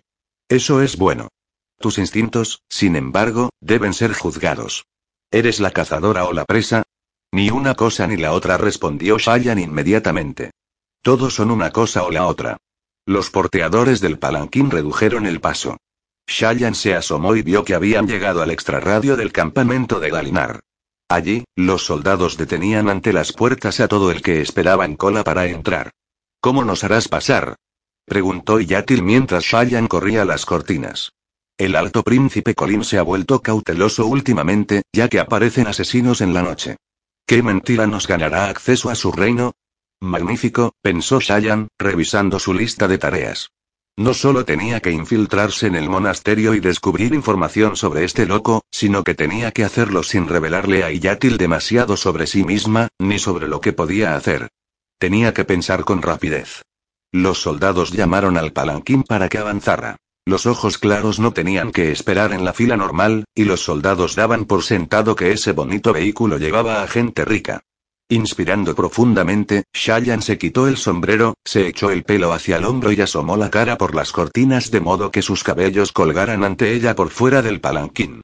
En el mismo instante, retiró su ilusión y cerró las cortinas tras su cabeza, tensas alrededor del cuello, para impedir que Iyatil viera la transformación.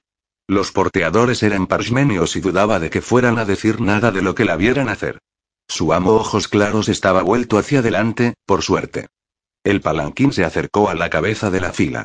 Los guardias se sobresaltaron al verla y la hicieron pasar de inmediato. A esas alturas el rostro de la prometida de Adolin era bien conocido.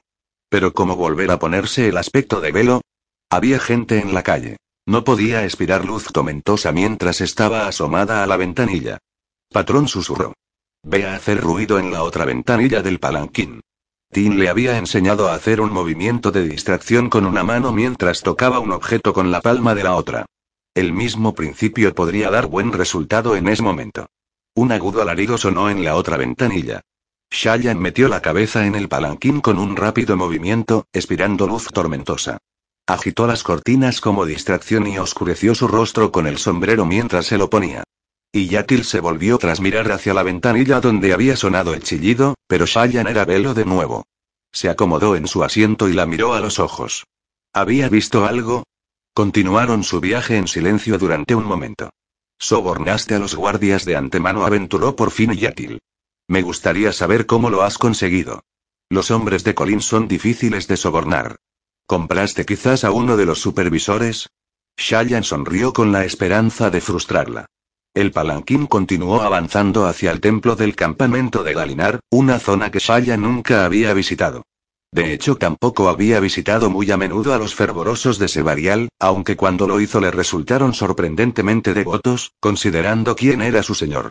Se asomó a la ventanilla mientras se acercaban. Los terrenos del templo de Galinar eran tan simples como cabría esperar. Fervorosos de túnicas grises pasaron ante el palanquín en parejas o grupos pequeños, mezclándose con gente de todo tipo y condición. Habían acudido en busca de plegarias, instrucciones o consejos. Un buen templo, adecuadamente equipado, podía proporcionar todas estas cosas y más. Ojos oscuros de casi cualquier dam podían ir a aprender un oficio, haciendo uso de su divino derecho a aprender, como mandaban los heraldos. Ojos claros menores acudían también a aprender un oficio, y los dans superiores a aprender las artes o progresar en sus llamadas para complacer al Todopoderoso. Una población de fervorosos tan numerosa como esta había de incluir verdaderos maestros en todas las artes y oficios. Tal vez Fallan tendría que ir y buscar a las artistas de Galinar para que la instruyeran. Dio un respingo, preguntándose cuándo encontraría tiempo para ello. Entre el flirteo con Adolin, infiltrarse en los sangre espectral, investigar las llanuras quebradas y llevar los libros de cuentas de Sebarial, era asombroso que le quedara tiempo para dormir. Con todo, le parecía impío por su parte esperar tener éxito en sus deberes mientras ignoraba al Todopoderoso. Tenía que preocuparse más por esas cosas. ¿Y qué es lo que piensa de ti el Todopoderoso? se preguntó, y de las mentiras que cada vez se te dan mejor, la honradez se contaba entre los atributos divinos del Todopoderoso, después de todo, algo que todo el mundo tenía que intentar practicar. El complejo del templo incluía más de un edificio, aunque la mayoría de la gente solo visitaba la estructura principal. Las instrucciones de Maize incluían un mapa, así que Shayan sabía qué edificio concreto necesitaba. Uno cercano al fondo, donde los curadores fervorosos se encargaban de los enfermos y cuidaban a los enfermos crónicos. No será fácil entrar, dijo Iyatil. Los fervorosos protegen a sus reclusos y los tienen encerrados al fondo, lejos de las miradas de otros hombres. No les agradará un intento de intrusión. Según las instrucciones, hoy era el momento perfecto para colarse, dijo Shayan. Y tenía que apresurarme para no perder esta oportunidad. Una vez al mes, todos vienen al templo a hacer preguntas o ver a un médico sin que haga falta ninguna ofrenda, dijo Iyatil. Hoy será un día bullicioso, un día de confusión. Será más fácil infiltrarse, pero eso no significa que te dejen pasar sin más. Shayan asintió. Si prefieres hacer esto de noche, dijo Iyatil, tal vez pueda convencer a Mraize de que el asunto puede esperar hasta entonces. Shayan negó con la cabeza. No tenía ninguna experiencia en infiltrarse en la oscuridad. Se pondría en ridículo. Pero cómo entrar, Porteador ordenó, asomando la cabeza por la ventanilla y señalando, llévanos a aquel edificio y luego déjanos. Envía a uno de los tuyos a buscar a los maestros curadores. Diles que necesito su ayuda. El 10 que dirigía a los parishmenios, contratado con las esferas de Shayan, asintió bruscamente. Los dieces eran un grupo extraño. Este no era dueño de los parishmenios. Solo trabajaba para la mujer que los alquilaba. Velo, con sus ojos oscuros, estaría por debajo de él en la escala social, pero también le pagaba su salario, así que él la trataba como haría con cualquier otra ama. El palanquín se posó en el suelo y uno de los parishmenios se marchó a transmitir su petición. ¿Vas a fingir que estás enferma? preguntó Yatil. Algo así contestó Shayan mientras oían pasos en el exterior. Al salir se encontró con un par de fervorosos de barba cuadrada que conversaban mientras el parishmenio los guiaba. La miraron, advirtiendo sus ojos oscuros y sus ropas, que estaban bien cortadas pero cuya apariencia delataba su uso diario. Probablemente la situaron en uno de los nans de la mitad superior, una ciudadana, pero no encumbrada. ¿Cuál es el problema, joven? preguntó el mayor de los dos fervorosos. Es mi hermana, dijo Shayan. Se ha puesto esa extraña máscara y se niega a quitársela. Un suave gemido brotó del interior del palanquín. Muchacha, dijo el fervoroso, con tono sufridor, una hermana testaruda no es asunto de los fervorosos. Lo entiendo, buen hermano, respondió Shayan, alzando las manos ante ella. Pero no es simple obstinación. Creo, creo que uno de los portadores del vacío habita en ella. Descorrió las cortinas del palanquín, descubriendo a Iyatil en el interior. Su extraña máscara hizo que los fervorosos se retractaran y olvidaran sus objeciones. El más joven de los dos hombres miró a Iyatil con los ojos muy abiertos. La joven se volvió hacia Shayan y con un suspiro casi inaudible empezó a mecerse de un lado a otro. ¿Deberíamos matarlos? murmuró. No. No, no deberíamos. Pero alguien lo hará. No, no digas esas cosas. No. No te escucharé. Empezó a canturrear. El fervoroso más joven se volvió y miró a su superior. Esto es extraño, dijo el fervoroso, asintiendo. Porteador, ven. Que tus parishmenios traigan el palanquín. Poco después, Shayan esperaba en el rincón de una pequeña sala del monasterio, viendo a Iyatil resistirse a los cuidados de varios fervorosos. Seguía advirtiéndoles que si le quitaban la máscara tendría que matarlos. Eso no parecía formar parte de la actuación. Por fortuna, hizo bien su papel en todo lo demás. Sus desvaríos, mezclados con su rostro oculto, provocaron escalofríos incluso en Shayan. Los fervorosos parecían alternativamente fascinados y horrorizados. Concéntrate en dibujar, se dijo Shayan. Era un esbozo de uno de los fervorosos, un hombre grueso de aproximadamente su altura. El boceto era apresurado, pero valdría. Se preguntó abstraída cómo le sentaría una barba. ¿Picaría? Pero no, el pelo de la cabeza no picaba, así que ¿por qué iba a hacerlo el pelo de la cara? ¿Y cómo se conseguía no mancharla de comida? Terminó con unos cuantos trazos rápidos y se levantó en silencio. Y Yatil mantenía a los fervorosos distraídos con un nuevo arrebato. Shayan asintió expresando su agradecimiento, salió por la puerta y se internó en el pasillo. Después de mirar a ambos lados para asegurarse de que estaba sola, usó una nube de luz tormentosa para transformarse en el fervoroso. Una vez hecho eso, extendió la mano y escondió su pelo rojo y liso, la única parte suya que amenazaba con estropear la ilusión, por dentro del abrigo. Patrón susurró, dándose la vuelta y recorriendo el pasillo con paso relajado. MMM. Búscalo, indicó ella, sacando del zurrón un dibujo del loco que Mraize había dejado en el árbol. El dibujo estaba hecho desde lejos, y no era demasiado bueno. Con suerte, segundo pasillo a la derecha, dijo Patrón. Ella lo miró, aunque su nuevo disfraz, la túnica de fervoroso, ocultaba el lugar donde estaba posado. ¿Cómo lo sabes? Estabas distraída dibujando, dijo él. Eché una ojeada. Hay una mujer muy interesante cuatro puertas más abajo. Parece estar frotando excrementos por la pared. ¡Puaj! A le pareció que podía olerlo. Patrones, dijo él mientras andaban. No pude fijarme bien en lo que estaba escribiendo, pero parecía muy interesante. Creo que iré a mirar Y. No susurró Shayan, quédate conmigo. Sonrió, asintiendo a varios fervorosos que pasaron de largo. No le hablaron, por fortuna, y se limitaron a devolverle el saludo. El edificio del monasterio, como casi todo en el campamento de guerra de Galinar, estaba compuesto por sobrios pasillos sin adornar. Shayan siguió las instrucciones de patrón hasta una gruesa puerta fijada en la piedra.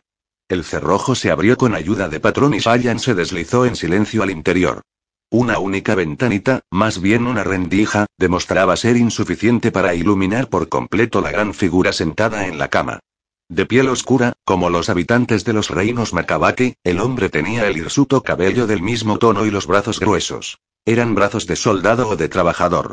Estaba sentado con los hombros encorvados y la cabeza gacha, mientras la tenue luz de la ventana dibujaba una línea blanca en su espalda.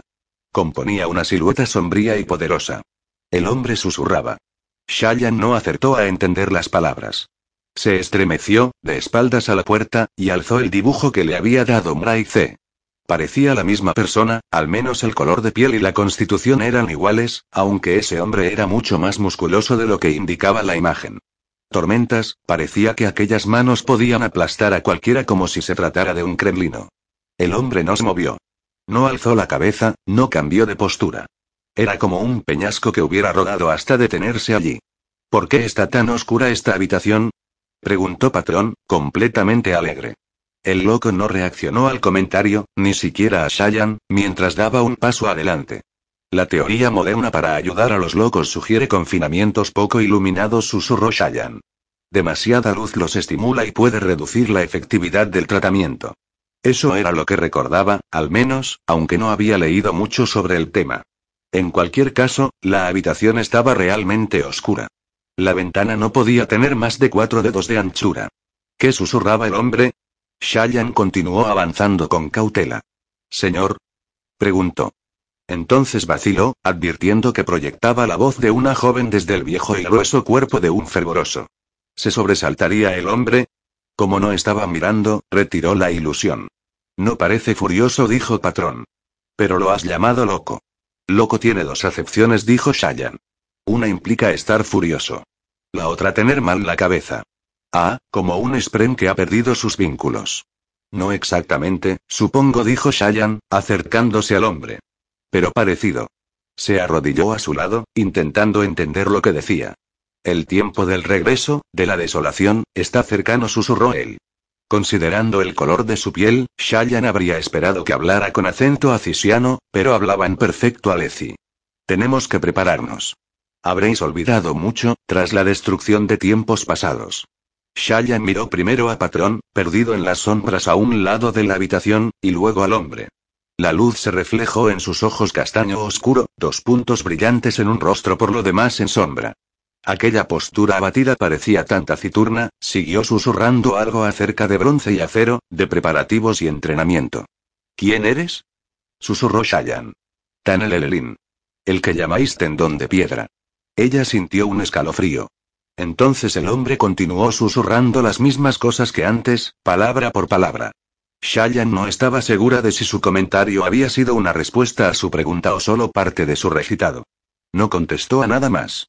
Tanelel dijo patrón. Conozco ese nombre. Trenelatelin es el nombre de uno de los heraldos, contestó Shayan. Es casi lo mismo. Ah, dijo patrón. ¿Mentira? Indudablemente.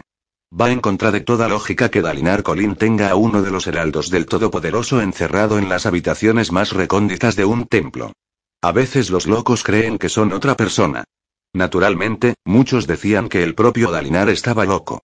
Y estaba intentando volver a fundar los Caballeros Radiantes. Recoger a un loco que creyera ser uno de los heraldos podía encajar con aquello. Loco dijo Shayan, ¿de dónde vienes? Él continuó desvariando. ¿Sabes qué quiere de ti Dalinar Colin? Más desvarios. Shayan suspiró, pero se arrodilló y escribió sus palabras exactas para transmitírselas a C. Anotó la secuencia entera, y la escuchó de nuevo dos veces para asegurarse de que no iba a decir nada nuevo. Sin embargo, esta vez no dijo su supuesto nombre. Así que había una variación. No podía ser de verdad uno de los heraldos, ¿no? No seas tonta, pensó Shayan, guardando sus útiles de escribir. Los heraldos brillan como el sol, empuñan las hojas de honor, y hablan con la voz de mil trompetas. Podían derribar edificios con una orden, obligar a las tormentas a obedecer, y sanar al contacto. Shayan se dirigió a la puerta.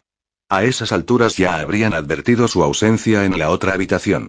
Tendría que volver y mentir diciendo que había ido a buscar algo de beber para su garganta reseca. Pero primero tendría que volver a ponerse el disfraz de fervoroso. Absorbió un poco de luz tormentosa, luego exhaló, usando el recuerdo aún fresco del fervoroso para crear. ¡Ah! ah, ah! El loco se puso en pie de un salto. Se abalanzó sobre ella, moviéndose con increíble velocidad. Mientras Shayan gritaba de sorpresa, él la agarró y la sacó de su nube de luz tormentosa. La imagen se desmoronó, disolviéndose, y el loco la lanzó contra la pared, con los ojos desorbitados de espanto y la respiración entrecortada. La escrutó frenéticamente, con las pupilas corriendo de un lado a otro. Shayan tembló y contuvo el aliento. Diez latidos. Uno de los caballeros de Isar susurró el loco. Entornó los ojos. Recuerdo, ¿los fundó él? Sí. Hace varias desolaciones. Ya no se habla más. No se habla desde hace miles de años. Pero, ¿cuándo? Se apartó de ella al tiempo que se llevaba una mano a la cabeza. La hoja esquilada apareció en las manos de Shayan, pero parecía que ya no la necesitaba. El hombre le dio la espalda y se encaminó a su camastro, donde se tendió y encogió. Shayan se acercó poco a poco y descubrió que volvía a susurrar lo mismo que antes. Retiró la espada. ¿El alma de madre, Shayan? Preguntó patrón. Shayan, ¿estás loca? Ella se estremeció.